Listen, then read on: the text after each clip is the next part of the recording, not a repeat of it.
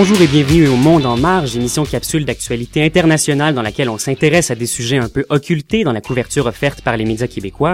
Ici Félix Deschênes et je m'entretiens encore aujourd'hui avec ma collègue Edmé Potet du Journal International depuis Lyon.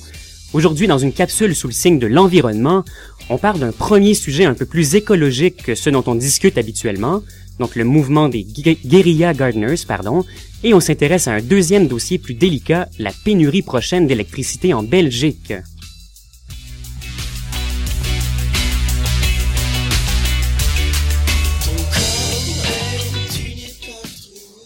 Bonjour Edmé. Bonjour Félix.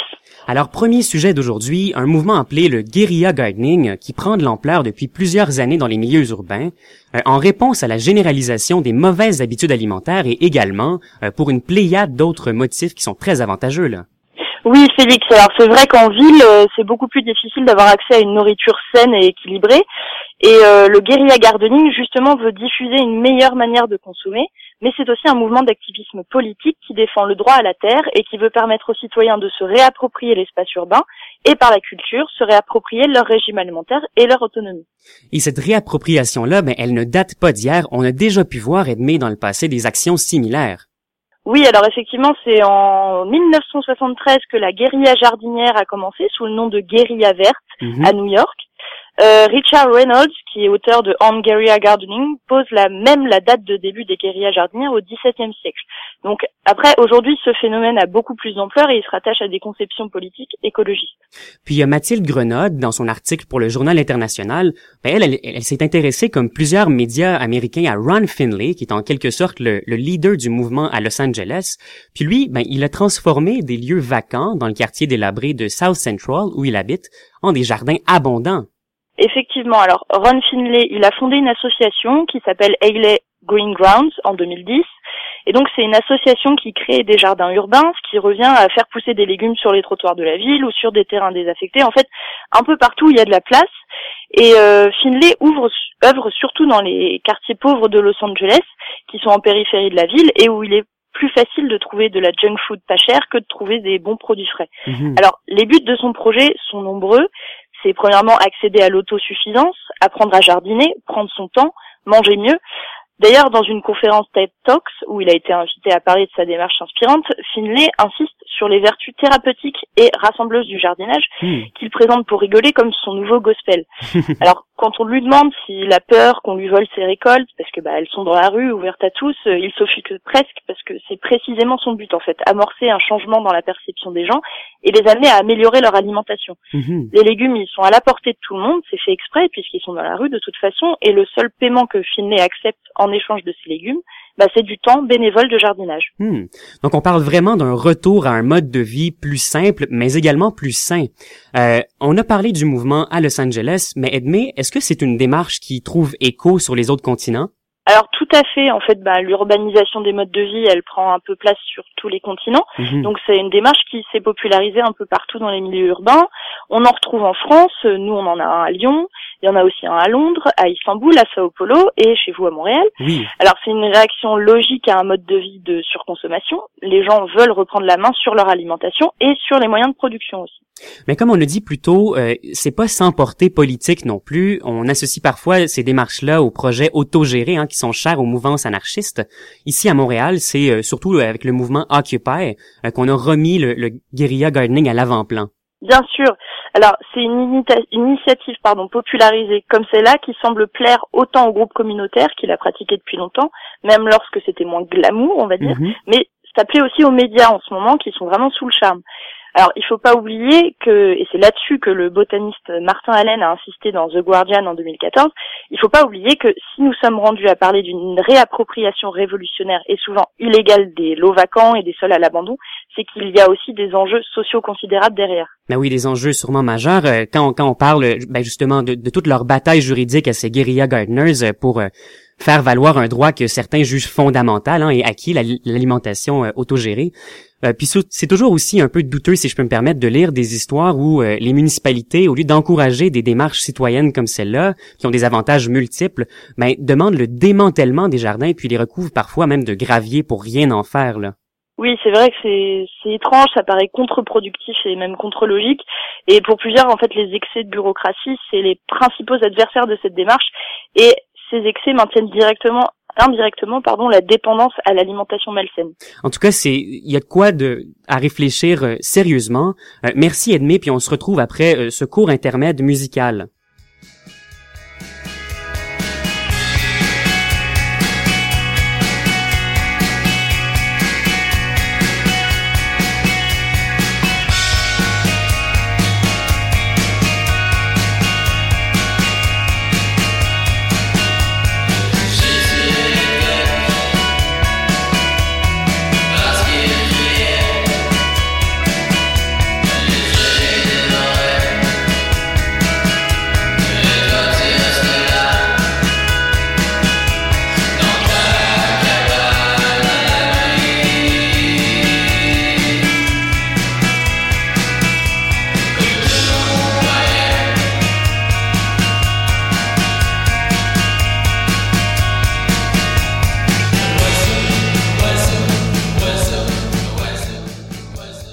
Deuxième sujet du jour dans la lignée environnementale de cette capsule-là, euh, la Belgique a prévu de sortir du nucléaire d'ici 2025, mais le manque d'énergie alternative fait que les réacteurs, euh, dont l'activité est censée euh, avoir été arrêtée déjà, voient son exploitation prolongée de 10 ans. Oui, alors deux réacteurs étaient censés s'arrêter cette année en Belgique. Il y avait le DOEL 1 et le DOEL 2.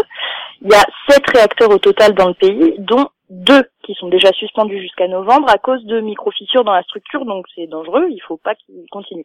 Mhm. Donc ça fait quatre réacteurs en moins et euh, la ministre de l'énergie, Marie-Christine Maréguem, elle a mis en garde au printemps dernier contre le risque qu'il y avait de pénurie d'électricité pour l'hiver prochain. Le problème, c'est qu'on ne réouvre pas un réacteur si facilement et qu'il y a beaucoup de paramètres à prendre en compte. Oui, parce qu'à l'heure actuelle, donc il y, a, un projet de loi qui a été voté pour la réouverture des réacteurs, mais il faut également l'accord de la société qui est propriétaire de ce réacteur qui s'appelle Electrabel. Alors c'est ça, et Electrabel prévoit un programme d'investissement de 700 millions d'euros pour faire redémarrer les deux réacteurs, ce qui est une somme considérable. Mhm. Après, c'est un travail très important hein, d'ouvrir, de réouvrir un réacteur. La société veut vraiment que tout soit clair, tant au niveau juridique qu'économique, avant d'envisager le redémarrage. Et puis il faut aussi que la FCN, qui est l'autorité fédérale de contrôle nucléaire, donne son accord avec vérification que les deux réacteurs sont à jour au niveau de la sécurité. Ça peut prendre du temps parce qu'une brèche dans la sécurité d'un réacteur, c'est un risque absolument énorme pour les populations alentours. On s'en doute. Puis je suppose justement que certains citoyens sont mécontents de ces redémarrages, considérant qu'en 2003, euh, le gouvernement précédent avait fait la promesse euh, de, de, viser, du moins, à sortir du nucléaire. Puis là, ça prend beaucoup de retard. Ça nous rappelle euh, un peu presque le mécontentement des Canadiens envers le gouvernement, un peu ici au Québec en tout cas, qui ne cesse de s'éloigner des objectifs du protocole de Kyoto qui avait été voté par le gouvernement avant, vers la fin des années 90. Là. Oui, c'est ça. En fait, la sortie du nucléaire va moins vite que prévu c'est surtout parce qu'il y a il faut s'adapter avec les nouvelles électricités, enfin les nouvelles énergies, euh, on va dire alternatives, et ça prend du temps, ça prend plus de temps que prévu. Mhm. Et ce redémarrage, ces redémarrages, pardon, ressemblent vraiment à un grand pas en arrière. Greenpeace, donc la, dire l'association euh, phare euh, dans ce débat a élevé la voix et a affirmé qu'il ferait tout pour contrer la réouverture des réacteurs, par exemple.